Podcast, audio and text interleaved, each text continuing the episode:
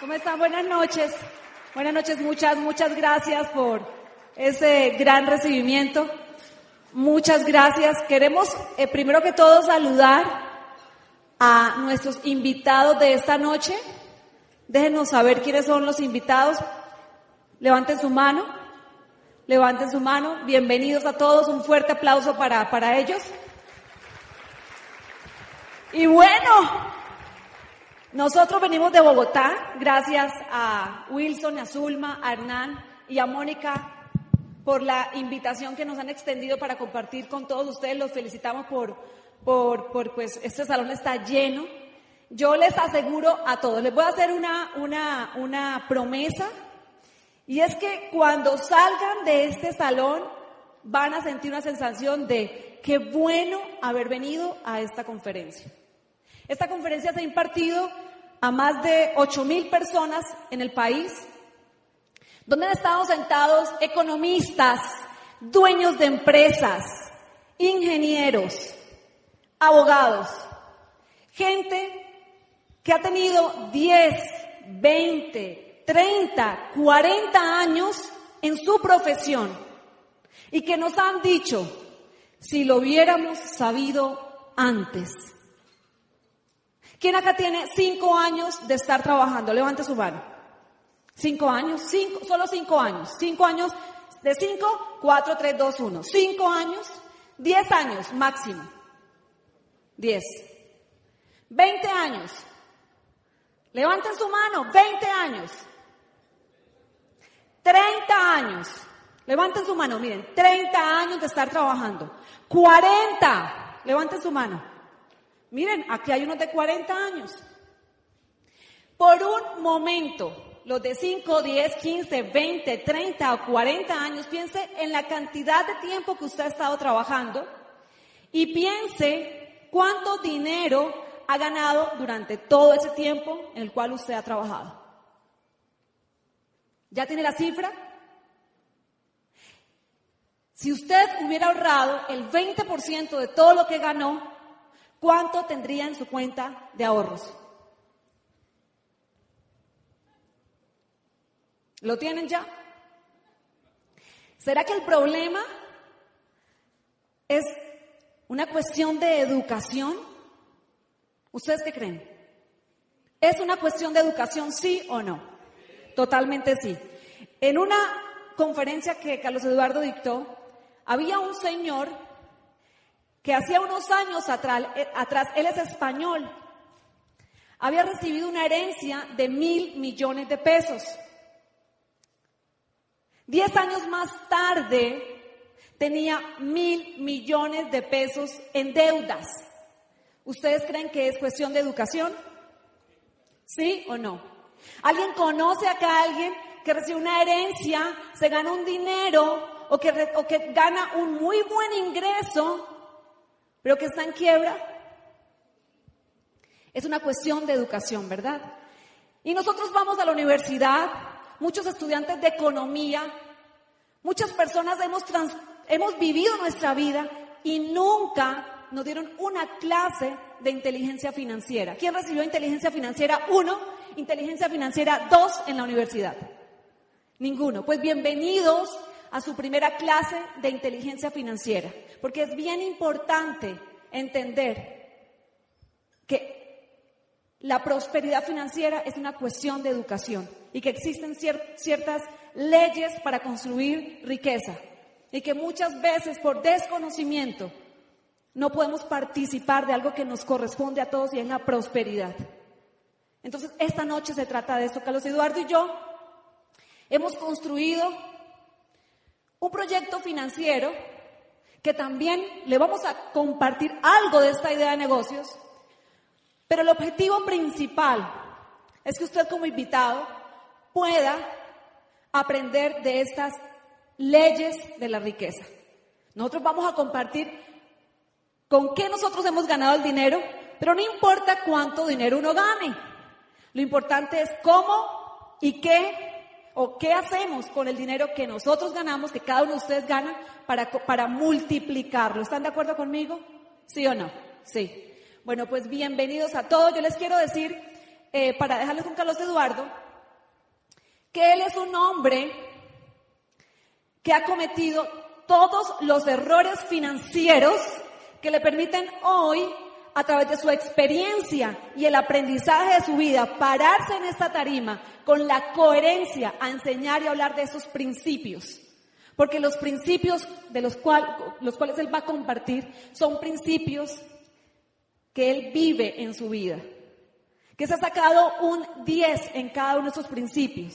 Que ha sabido cómo a través de la educación realmente llegar a ese nivel de prosperidad que todos los seres humanos queremos alcanzar en la vida. Entonces, van a recibir esta conferencia de alguien coherente y que tiene una vivencia. No es, no es ese profesor que te da una clase y sale de la clase y tú dices, pero no tiene como el resultado lo que estaba hablando. Este es un maestro que tiene el resultado y que a través de su experiencia te va a enseñar de estos principios. ¿Alguien interesado en aprender los principios de la prosperidad y la riqueza? Ok, bueno, pues yo no le quiero quitar más tiempo a Carlos Eduardo. Ayúdenme a recibir Carlos Eduardo Castellanos, Diamante Ejecutivo de Colombia.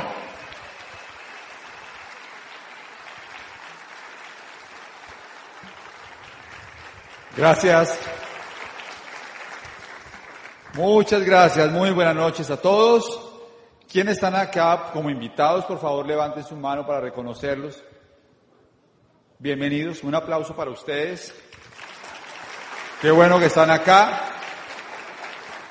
Eh, pues los invitaron a, una, a una charla para hablar sobre, para escuchar sobre el tema de inteligencia financiera, ¿verdad que sí? Eh, yo voy a transmitirles desde, desde, desde mi experiencia voy a transmitirles desde, desde haber pasado, como decía Clau, por muchos errores. He cometido muchos errores.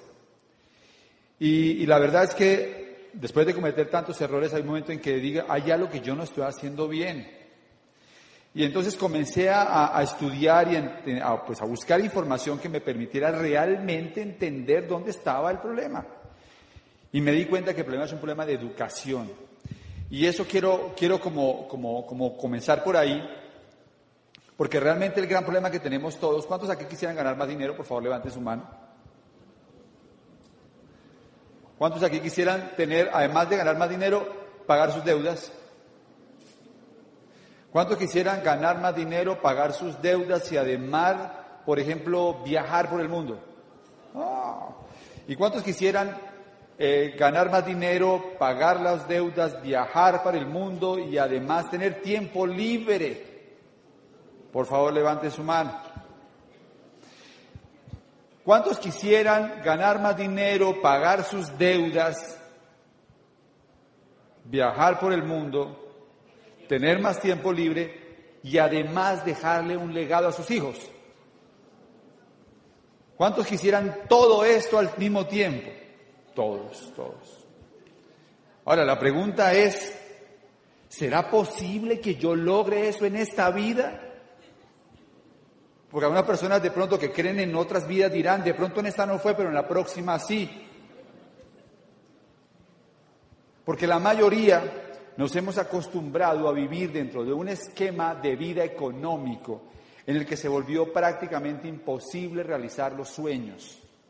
Y las frases cotidianas que escuchamos de la mayoría de personas que están a nuestro alrededor es, la plata no alcanza para nada, esta vida es muy difícil, definitivamente eh, pues, la culpa es del gobierno, la culpa es de mi familia, soy pobre pero honrado, es más fácil que pase un camello por el ojo de una aguja a que un rico entre al reino de los cielos. Y todos hemos oído eso, ¿verdad? De una u otra manera nos hemos acostumbrado a vivir con la escasez.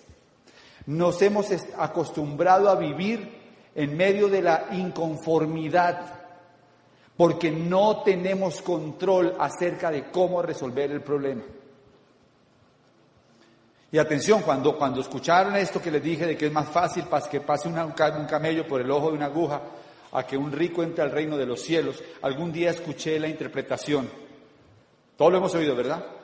Y yo le voy a la interpretación para que se den cuenta de lo que es un paradigma. En la antigua ciudad de Jerusalén,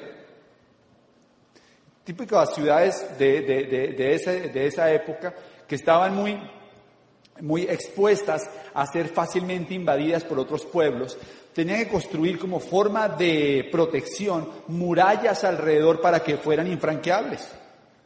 Había algunas puertas que se dejaban abiertas por la noche para que los mercaderes pudieran llegar a la ciudad y pudieran atravesar la, muralla y pudieran entrar a la ciudad. Estas, eh, estas puertas, estas entradas que había en las murallas eran muy delgadas, pues justamente, o muy pequeñas, para evitar que pudieran entrar tropas. Fácilmente podían cerrarse. Cuando los mercaderes viajaban toda la noche con sus camellos cargados, para poder atravesar la muralla, tenían que dirigirse a esos lugares que eran llamados los ojos de la aguja, porque eran muy delgados. Y para poder entrar tenían que descargar los camellos para poder penetrar la muralla. Y lo que quería decir realmente Jesús en esta parábola o en esta historia es que para entrar al reino de los cielos tienes que despojarte de todas las riquezas materiales. Pero en ningún momento te dijo que era mejor ser pobre que ser rico.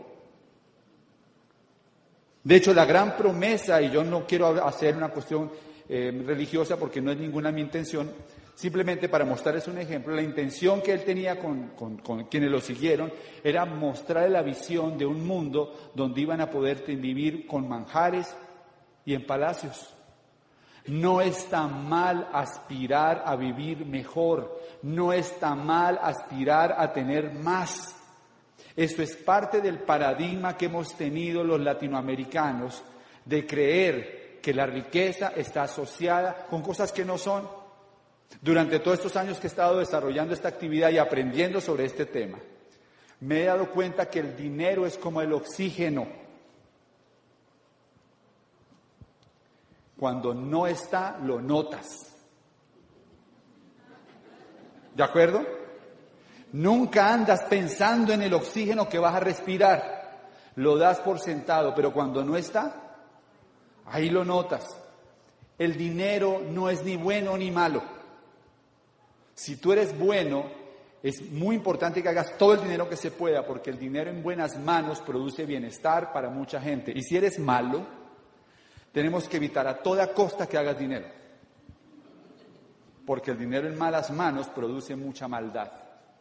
El objetivo acá no es mostrarles cómo hacerse en archimillonarios, no, porque sentimos nosotros como filosofía de vida que el dinero no le da la felicidad a las personas. Lo que pasa es que ayuda mucho, pero no es fundamentalmente la felicidad. Lo que el dinero te da es la posibilidad de resolver el problema más viejo de la humanidad que se llama la sobrevivencia. Un buen amigo me enseñó lo siguiente y quiero compartírselos. Hay tres etapas por las que el ser humano debe, trascender. La primera es la sobrevivencia. Cuando un ser humano no logra resolver el problema de la sobrevivencia, no puede superarse y llegar al siguiente nivel, que es mejorar la convivencia. Cuando un ser humano resuelve la sobrevivencia, entonces puede resolver la convivencia. Y cuando resuelve la convivencia puede ocuparse del tercero, que es el más importante probablemente, que es la autovivencia. Y la autovivencia es poder estar bien dentro de tu piel. La autovivencia es poder vivir bien contigo mismo. La autovivencia es poder realmente alcanzar la plenitud como seres humanos. Pero fíjense lo importante, cuando una familia no resuelve la convivencia, perdón, la sobrevivencia, ¿qué pasa con la convivencia? Es un desastre. O sea, ¿ustedes alguna vez escucharon esa frase de que cuando el dinero falta, el amor se va por la ventana? Pues es verdad. Sí es cierto. Porque cuando la sobrevivencia no está resuelta, la convivencia se ve afectada. Así que lo importante aquí es cómo cada uno de nosotros resuelve el problema más importante y más viejo de la humanidad, que es el problema de la sobrevivencia, para que puedan ocupar de pronto su vida en hacer cosas más importantes que estar todos los días persiguiendo centavos, cosas más importantes que estar todos los días consiguiendo dinero para pagar el recibo del agua o el recibo de la tarjeta de crédito. ¿Cuántos de ustedes sienten que la vida se les ha vuelto salir todos los días a conseguir dinero para poder cumplir con el presupuesto del mes? ¿Alguno acá se identificó conmigo ahí? ¿O se lo repito? ¿Cuántos de ustedes sienten que la, la vida se les va consiguiendo dinero para pagar gastos básicos? ¿Cuántos de ustedes sienten que la vida se les va buscando dinero para pagar tarjetas de crédito? Y de eso es lo que quiero hablarles. Les voy a contar un poquito cómo comencé en esta historia para que nos relacionemos un poco y rompamos el hielo. Yo estudié veterinaria en la Universidad de La Salle. Mi objetivo era trabajar con animales. Nada que ver con lo que hago. Nada que ver con lo que hago. No, no, no, nada que ver con lo que hago. Mi objetivo era trabajar con animales. ¿No? Y, pues sí, hay algunos que son tercos como burros, pero, pero, pero no, mi objetivo era trabajar con animales y, y pues cuando estaba estudiando veterinaria, me empecé a dar cuenta que la mayoría de los profesores, aquí debe haber varios veterinarios, es una región donde hay muchos veterinarios, ¿verdad? Muchos profesores me decían, ¿y usted por qué estudió eso? No me daban mucha energía, la verdad. Y a llegar que cada uno de esos profesores en unas situaciones tan caóticas y lastimeras, no todos, ¿no? Pero muchos de ellos, que realmente me empecé a preocupar. Dije yo, wow, o sea, yo estudié una carrera con el objetivo de vivir de eso. Y cuando estaba estudiando me di cuenta de que la mayoría de los veterinarios que trabajaban en veterinaria no ganaban realmente para tener un buen nivel de vida. Entonces comencé a buscar opciones para hacer negocios. ¿Qué hace un veterinario cuando está estudiando? Voy a decir lo que yo hacía, repartir concentrados para perros. Entonces tenía un amigo que tenía un, SJ 410, eh, un Suzuki, montábamos algunos bultos de concentrado ahí en, el carro y empezábamos a ir por las casas de algunas personas que nos contrataron para que les vendiéramos el concentrado para los perros. Entonces bajábamos un bulto de concentrado y nos ganábamos mil pesos. Y pues ese era el negocio, ese era el gran emprendimiento en el que estábamos. Después me di cuenta que no iba a ser muy fácil hacer algo de dinero con eso, así que decidí montar un negocio más sofisticado. Y entonces monté un criadero para perros y compré unos cuatro San Bernardo de este porte. Y pues a los tres meses no tenía cómo alimentarlos. Me encantaba la idea y me parecían hermosos mis perros y yo veía morirse esas camadas porque, porque yo no tenía experiencia y, bueno, ese fue uno de los momentos más, más tristes de mi negocio de criadero de perros.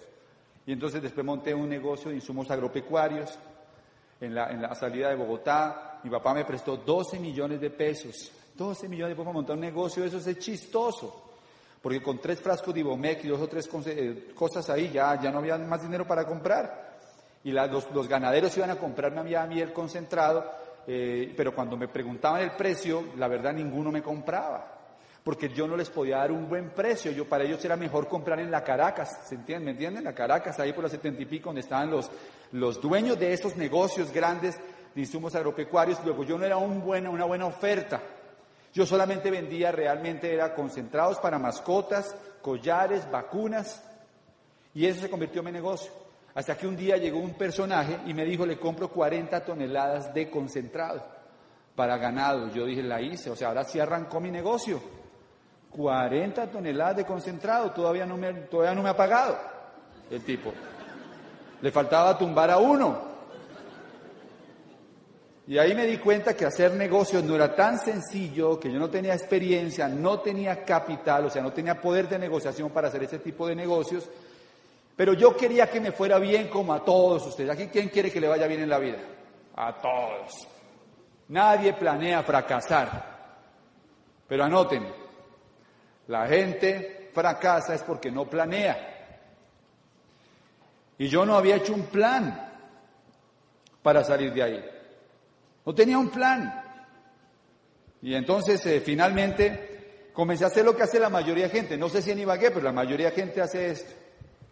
Comenzar a comprar cosas a crédito. Y me compré un carro dando un 10% de cuota inicial. No sé si alguno aquí, aquí todavía, aquí hay financieras que financian carros así. Y entonces va uno y compra un carro dando un 10% de cuota inicial y uno cree que ese carro es de uno. Y la verdad es que ese carro no es de uno. Deja de pagar tres cuotas y te das cuenta cuando aparece el dueño de verdad. Y entonces me endeudé con un carro, me endeudé con una tarjeta de crédito, me endeudé con los pasajes aéreos, me endeudé hasta comprando ropa con cheques posfechados. A los 24 años debía 30 millones de pesos y el problema no era lo que yo debía, el problema era que yo tenía un martillo muy chiquito para resolver el problema. Porque 30 millones de pesos no es mucha plata dependiendo del martillo. Mi martillo era chiquito. Yo era un estudiante universitario que debía 30 millones de pesos y tenía sueldo de hijo. Joder. Pero la verdad es que nadie se alarma mucho porque la mayoría de la gente con la que uno habla está igual. Entonces como que yo dije, bueno, pues apareció este negocio, no es mi objetivo presentarles hoy la oportunidad, la persona que le invitó les va a ahondar sobre el tema de lo que hacemos nosotros, pero ahí comencé a aprender los principios que les voy a compartir. Hubo un hecho que para mí fue muy significativo. Y es que cuando nosotros, nosotros tenemos una, mi papá mejor, tenía una casa en Las Villas, que queda una ciudad, un barrio que queda al norte de la ciudad, pues casas que tienen más o menos 40 años de construidas. Y, bueno, la casa muy bonita, 200 metros cuadrados, en esa época pues 200 metros está bien, con patio, con, eh, ¿cómo se llama?, antejardín, casas bien hechas, tres, cuatro baños.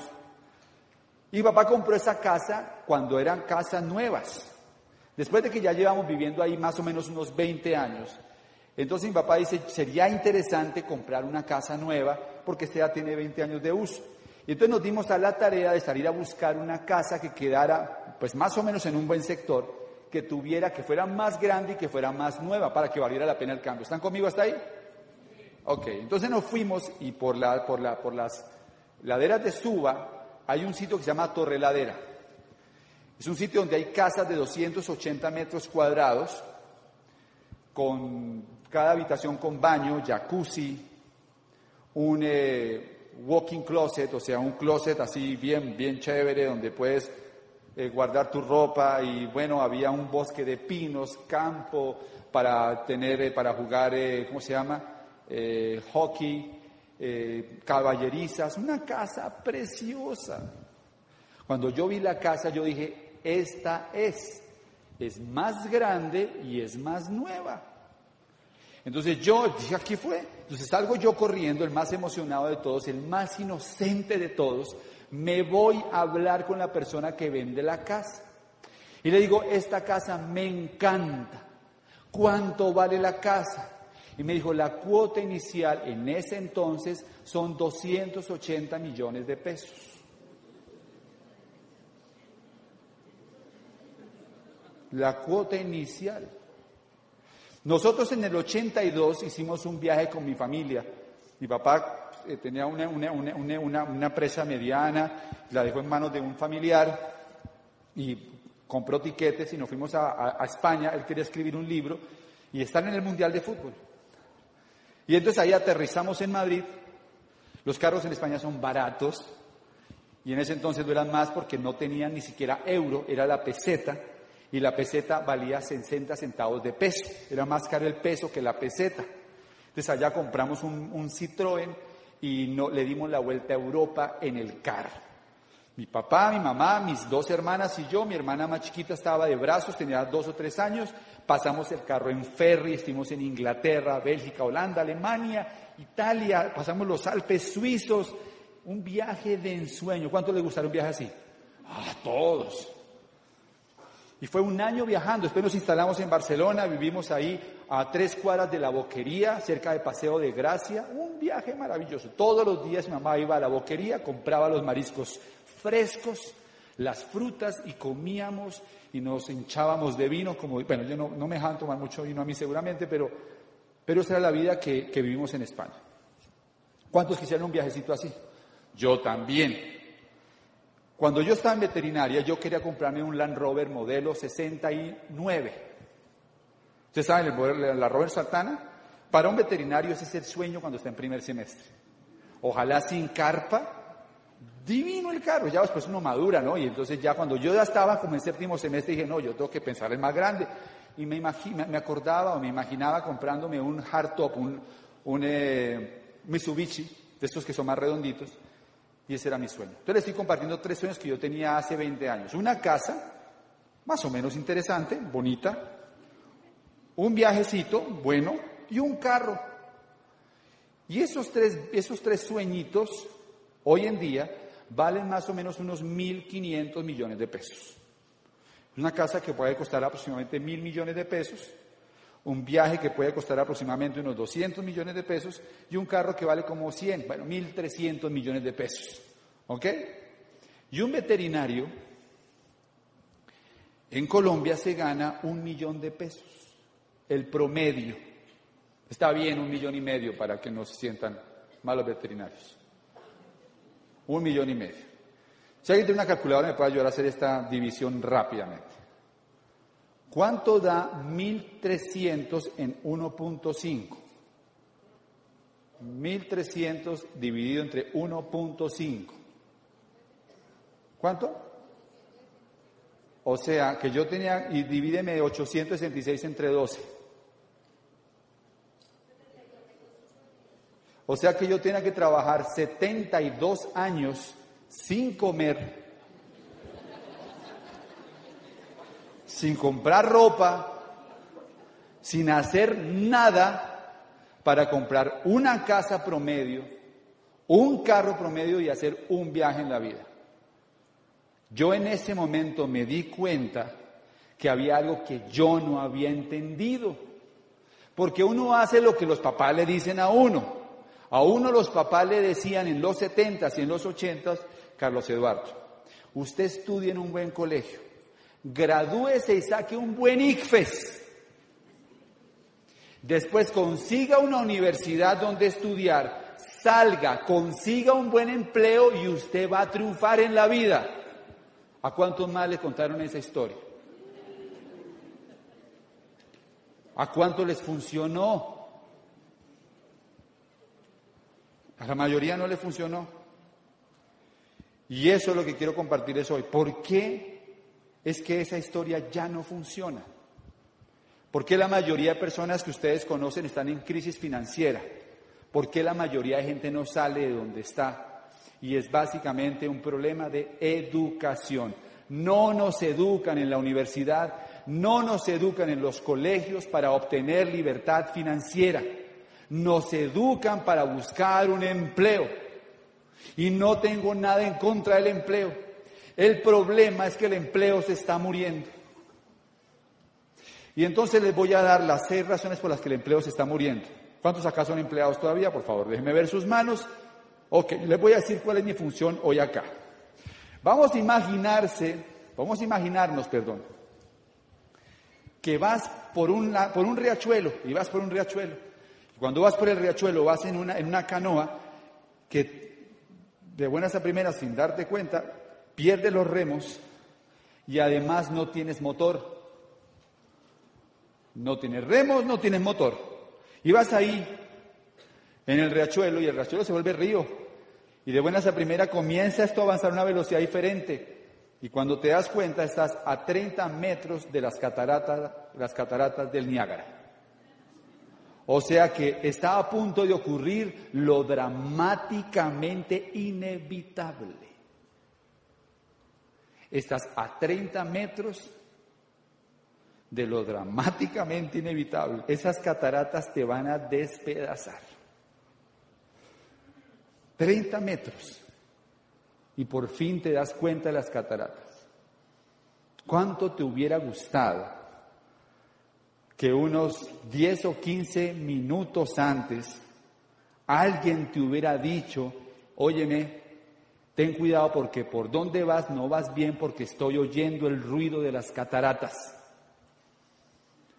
¿No te has dado cuenta que están, vas por el camino de las cataratas la mayoría de la gente va con su iPod puesto. Escuchando la música de otro, escuchando las noticias de otro, conectado a un mundo que no tiene que ver con su realidad. ¿Cómo te hubiera gustado que alguien te diga, oye, estoy escuchando el ruido de las cataratas?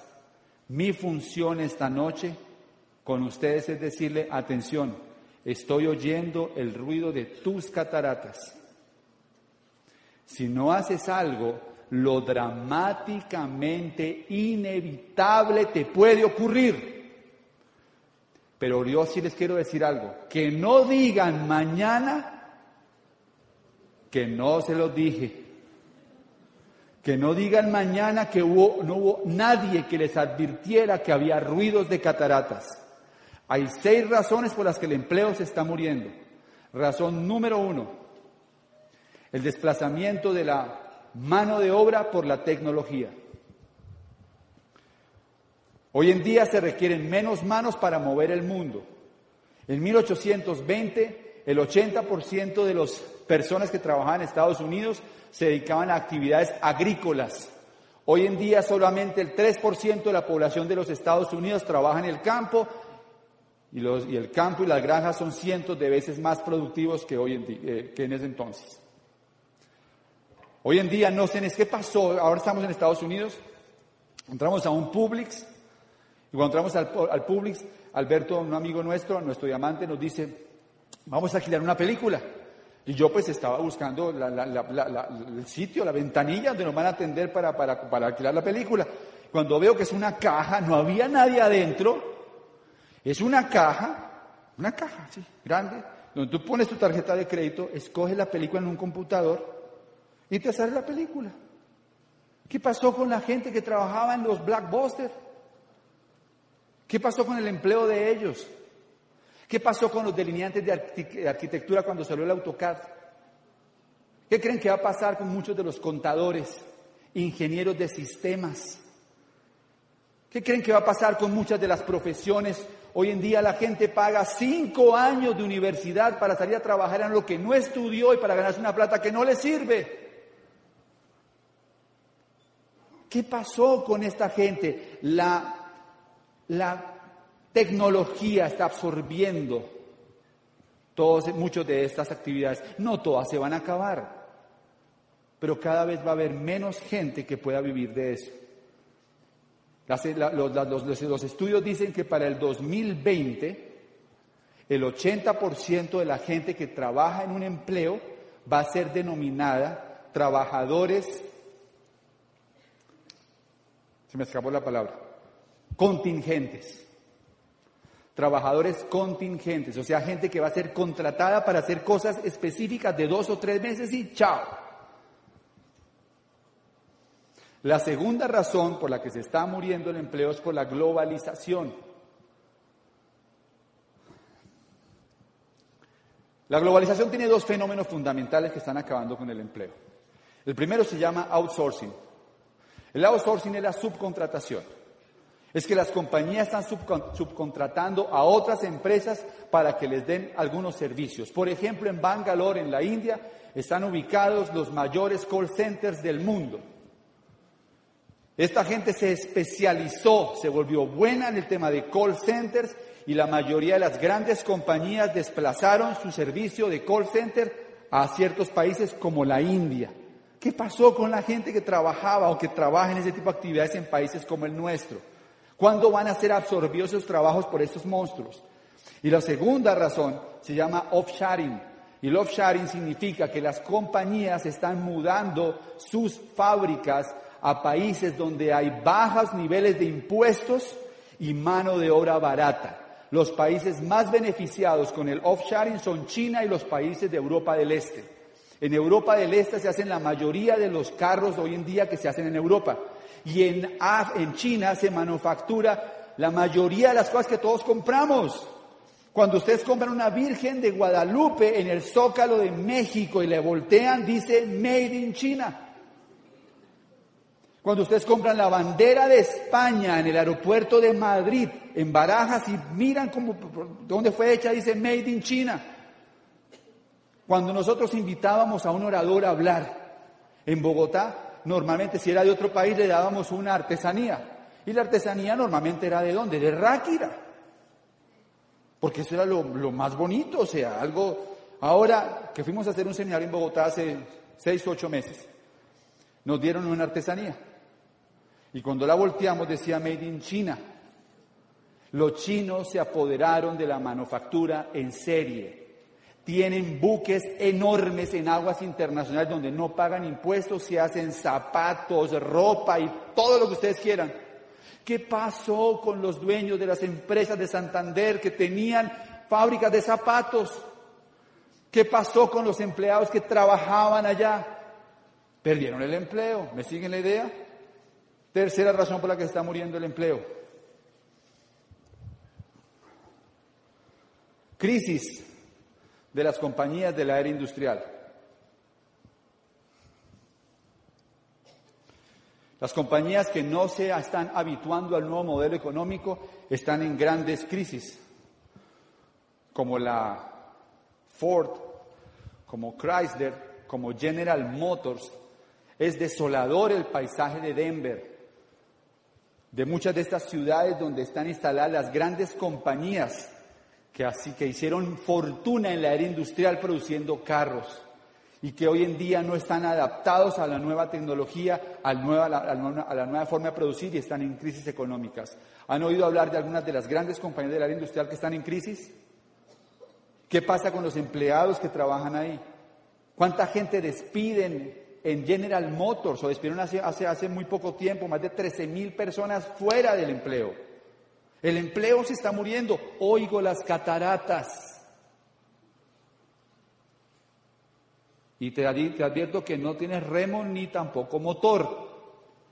O sea que lo dramáticamente inevitable te puede ocurrir. La siguiente razón por la que se está muriendo el empleo es por la desintermediación en la cadena de mercadeo. Hoy en día los tiquetes los compra uno por internet directamente de la aerolínea. ¿Qué pasa con la gente que trabaja en las agencias de viajes? Los computadores se están vendiendo directamente de la fábrica. Dell vende sus computadores directamente de la fábrica. Entre más avance el sistema de comunicación y de transporte, menos intermediarios se necesitan para que un producto llegue del fabricante al consumidor. La tendencia mundial apunta a que nosotros vamos a comprar el 80% de lo que compramos directamente de las fábricas, sin intermediarios. ¿Qué pasa con toda la gente que está en el proceso de intermediación? Están quedándose sin, sin empleo. ¿Les suena a cataratas? Se oyen, ¿verdad? La siguiente razón por la que se está muriendo el empleo, ya pasó a esto, es que yo no sigo esto tanto.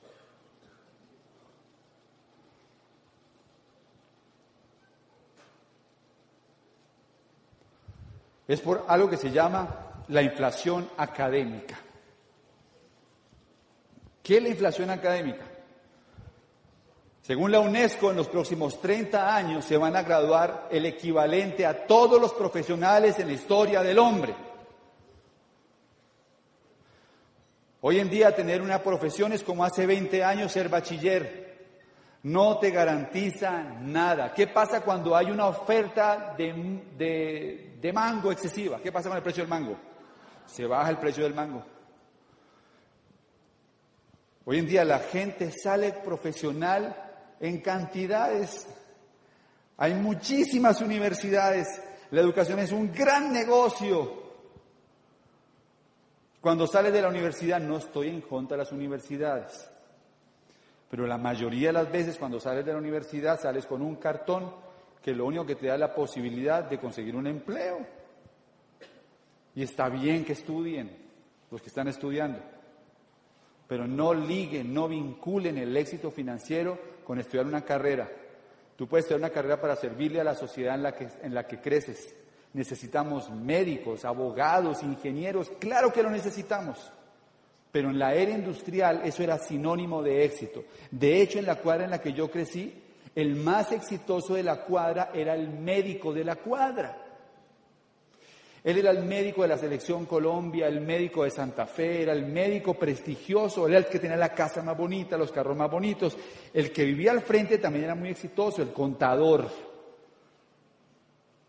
Hoy en día ese no es el panorama que se ve en las calles de la ciudad. El paradigma cambió completamente. Miren esto que dice acá. En economía y administración y contaduría, en los últimos, del 2001 al 2009 se graduaron 425 mil contadores administradores, 323 mil ingenieros y arquitectos, 252 mil en ciencias humanas sociales, 150 mil en ciencias de la educación, ciencias de la salud, 123 mil, bellas artes 44 mil, matemáticas 21 mil, veterinarios y agrónomos 19 mil 548. Por educación superior se graduaron 850 mil universitarios, 242 mil con especialización, 600, bueno, 74 mil técnicos y 168 mil tecnólogos. Ese es el salario de entrada de los recién graduados por nivel de formación en nuestro país. Los universitarios, comencemos desde ahí, arrancan ganándose 1.378.000 pesos. Y quiero hacer la salvedad de que en Colombia un colegio bilingüe vale de 1.200.000 a 1.300.000 pesos mensual. O sea que por supuesto con eso tú no puedes darle la posibilidad a tus hijos de ir a un colegio bilingüe. Esto lo que está haciendo es que la clase media se acabe. Se está acabando la clase media. Porque si no tienes derecho fundamental, por ejemplo, como ese, y no quiero decir que no haya colegios buenos de menor valor, pero estoy usando esto como un parangón para que se den cuenta del tema. Con especialización 2 millones 300, con maestría 3 millones, con doctorado 4 millones 900 mil. Pues con doctorado 4 millones 900 mil pesos. Dos años de jardín infantil, cinco de primaria, seis de bachillerato, cinco universidad, dos de especialización, cuatro de doctorado, 20 años de estudio para salir a ganarse 5 millones de pesos. Y que en muchas empresas te digan, yo no lo puedo contratar a usted porque usted está sobre, sobrecalificado para el empleo que le tengo. Venga, yo sé que esto no es una charla de motivación. Hasta ahora, yo les prometo que al final, al final van a estar un poquito más contentos. Quédense hasta el final, que lo del final es lo mejor. Yo les voy a plantear problemas, pero les prometo que al final les prometo, les, les planteo soluciones. Ahora bien, miren esto. Ese es el salario promedio en 2009 para graduados de pregrado entre 2001 y 2009. Una persona que se graduó en el 2001, en 2009 ganaba 2 millones 52 mil pesos. Una persona que se graduó en 2005, en 2009 ganaba 1.988.000. Esto es por el DANE, de información. Y una persona que se graduó en el 2009 entró ganándose 1.539.000 pesos. Lo que indica esto es que el promedio en Colombia es que para ganarse, para aumentar mejor el ingreso en 500 mil pesos, tienes que tener una experiencia de 8 años. ¿Ok? ¿Escuchan las cataratas conmigo o todavía no? Entonces, voy a poner esto allá para que me ayudes con el video. Quiero que le den un aplauso a las personas de, técnica. Por favor, gracias, muchas gracias.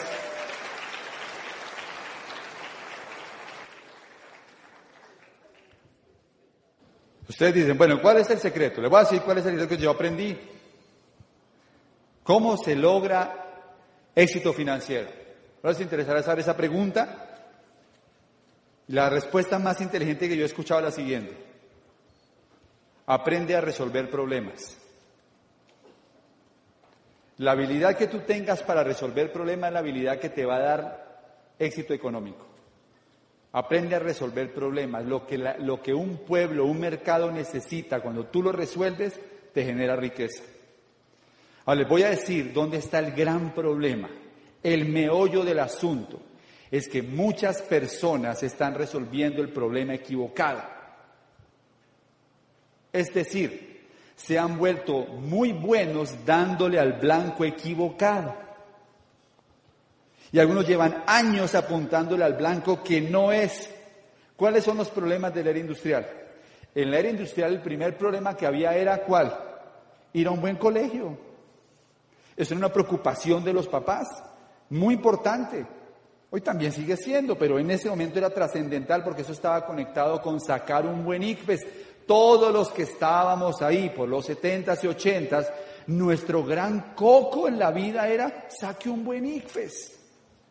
Ese era un problema que había que resolver y después había que resolver el problema de pasar en una buena universidad.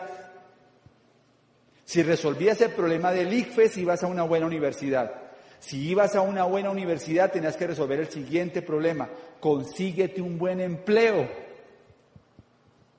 Y después sostén el buen empleo y 25 o 30 años después te puedes pensionar.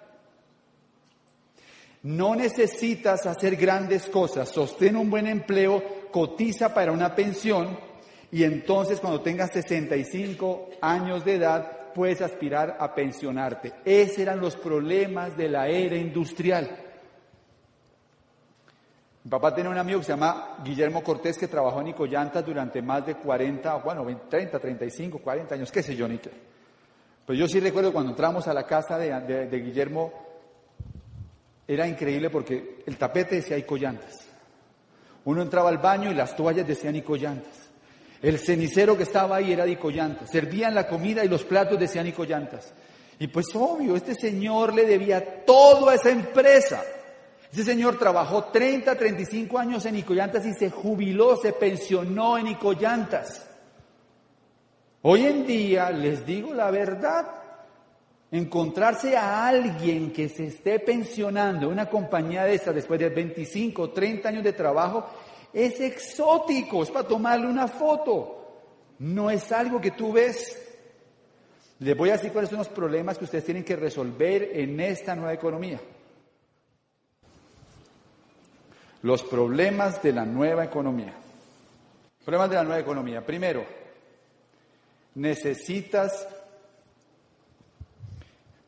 desarrollar nuevas inteligencias.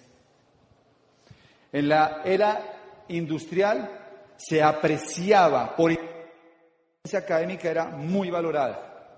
En la nueva economía esa inteligencia no es tan valorada y la razón es porque hoy el conocimiento está 24 horas disponible en Internet y gratis. Hoy se valora otro tipo de inteligencias, como por ejemplo la inteligencia emocional. ¿Quiere resolver un problema importante en la nueva economía? Desarrolla inteligencia emocional. ¿Qué es inteligencia emocional?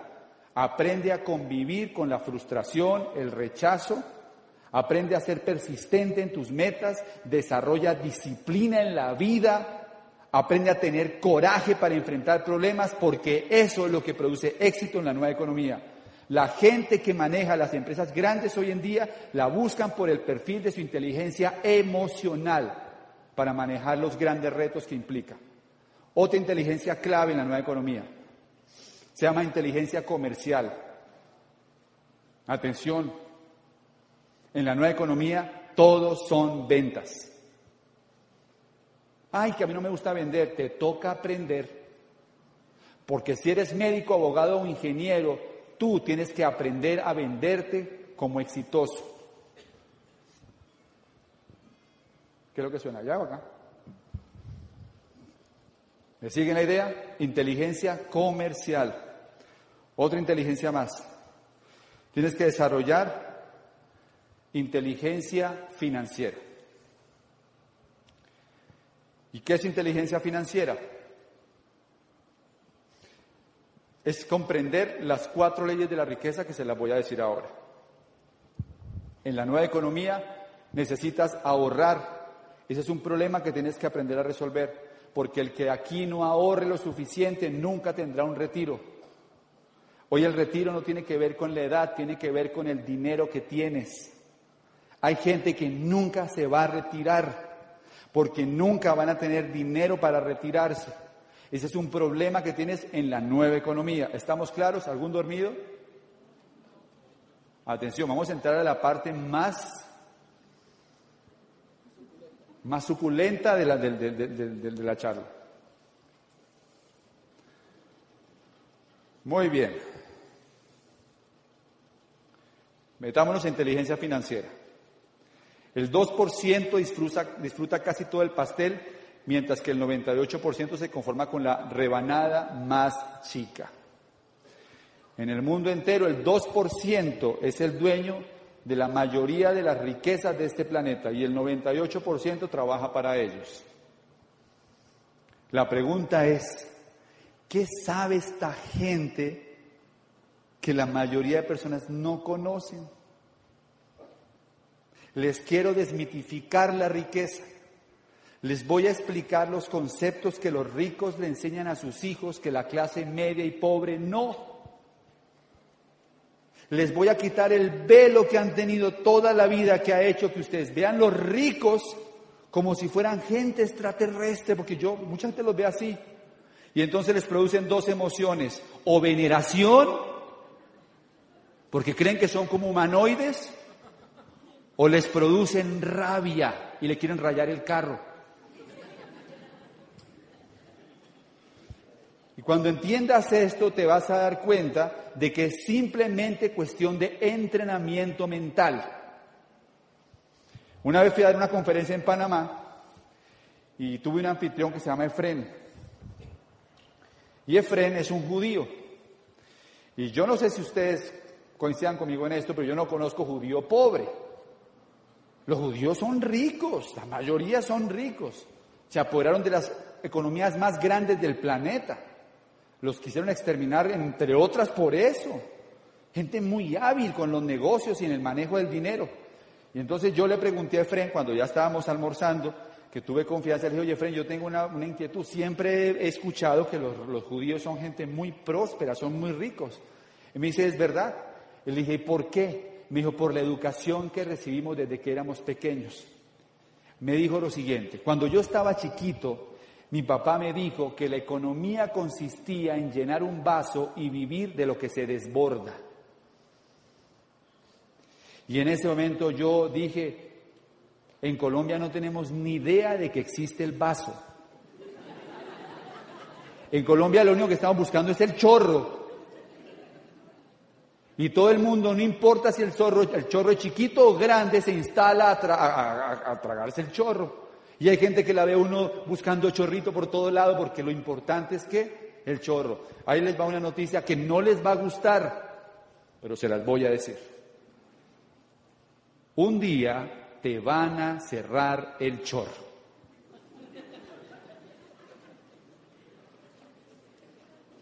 ¿Están conscientes de eso? Ay, no, que yo me gano 20 millones. Un día te van a cerrar el chorro. Y el que se gana 20 millones cuando le cierran el chorro sufre más que el que se ganaba dos.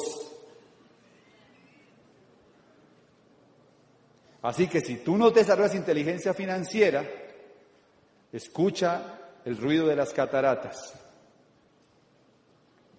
Un problema no puede ser resuelto en el mismo nivel de pensamiento que se generó. Tenemos un invitado acá de, honor. Un problema no puede ser resuelto en el mismo nivel de pensamiento que se generó. Atención, miren a mí. Lo que quiero decir con esto es que si sigues haciéndote caso a ti mismo, vas a terminar como estás.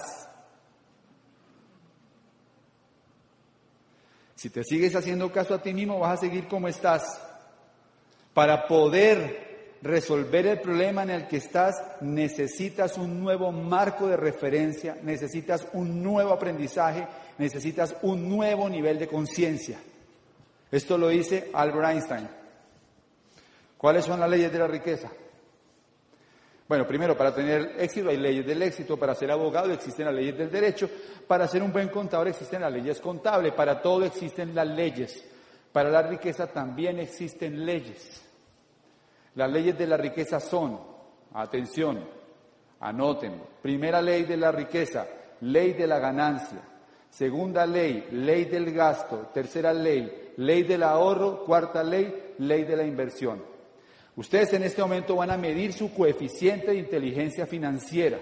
Su coeficiente de inteligencia financiera es los recursos que ustedes tienen personales para construir riqueza o no construir riqueza. Los mismos principios para construir riqueza, cuando los pones en el polo opuesto, construyen qué? Pobreza. O sea que no le sigas echando la culpa a los demás. ¿Cuáles son esas leyes? Ley de la ganancia, metámonos en la ley de la ganancia. Kiyosaki básico. Existen cuatro formas de ganar dinero. Vamos a identificar en cuál estás tú y vas a aprender cómo los ricos hacen su dinero. Primero, empleado. Segundo, autoempleado. Tercero, dueño de negocio. Cuarto, inversionista. El cuadrante del lado izquierdo es este. Empleado y autoempleado. No tiene nada de malo ser empleado o autoempleado. Solo que cuando tú eres empleado o autoempleado, tú trabajas, o mejor, cambias tiempo por dinero. Tienes un ingreso lineal. Es un chorro que te controla alguien. Y el día que te lo quieran cerrar, te lo cierran. ¿Por qué te lo pueden cerrar? Por la edad. ¿Por qué te lo pueden cerrar? Porque consiguen a alguien que lo hace más barato. Cuando tú eres empleado o autoempleado,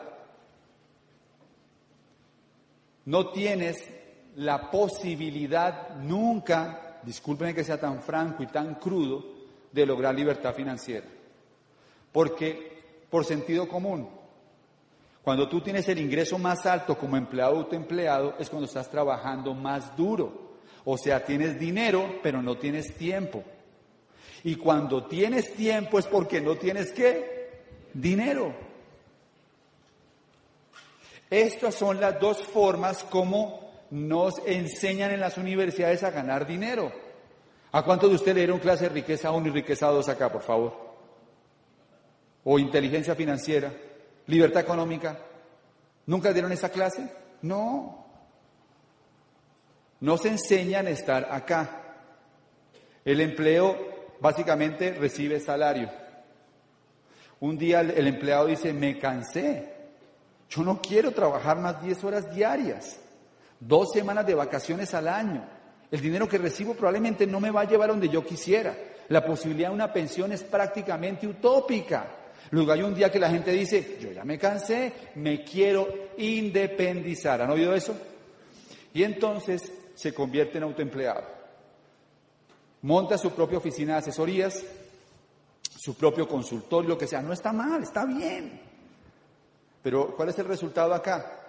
La mayoría de los autoempleados trabajan más duro que los empleados, pero no saben si al final del mes va a haber dinero. Son los primeros en entrar, los últimos en salir y no se sabe si van a cobrar. La mayoría de los autoempleados no se pueden dar el lujo ni de enfermarse. Aquí por lo menos les daban una licencia de algunos días. Aquí no tienen posibilidad. O vendes o no hay, o no hay plata. O sea, no hay, no hay ninguna opción. Siempre habrá personas exitosas en cada uno de los cuadrantes. Lo que pasa es que el éxito del empleado es dinero a costa muchas veces de su salud y de su familia. Se la, la, se la pasan montados en aviones, viajando por diferentes lugares, ganando muy buenos salarios, pero sus hijos, miren, yo crecí en una familia donde había mucha mamá y poco papá. Mamá estaba en la casa y papá trabajaba. Los pelados que crecieron en los noventas crecieron con poco papá y poco mamá, poca mamá. Hoy en día los pelados crecen sin papá y sin mamá. las parejas exitosas trabajan los dos, ocho o diez horas diarias y los hijos crecen en la, en la guardería, porque están donde? Acá. El dueño de negocios, según Robert Kiyosaki, que es el autor más vendido de finanzas personales, y ahí les recomiendo un libro que deben comprar mañana, primera hora, se llama El cuadrante del flujo de dinero. El cuadrante del flujo de dinero. Ustedes van ahí a aprender las leyes de la riqueza y van a conocer esto mucho en detalle.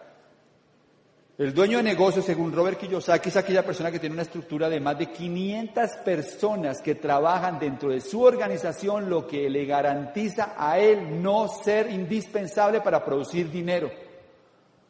El dueño de negocio está en un paradigma diferente. El dinero trabaja para él. Las estructuras de negocio trabajan para él. Desde esa perspectiva, los únicos dueños de negocio que conocemos normalmente son quienes?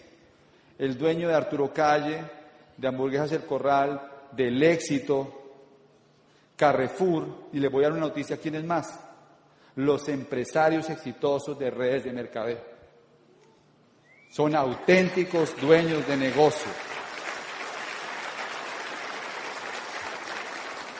Porque llegan a construir organizaciones de miles de personas que no, que le garantizan que él no es indispensable para producir dinero.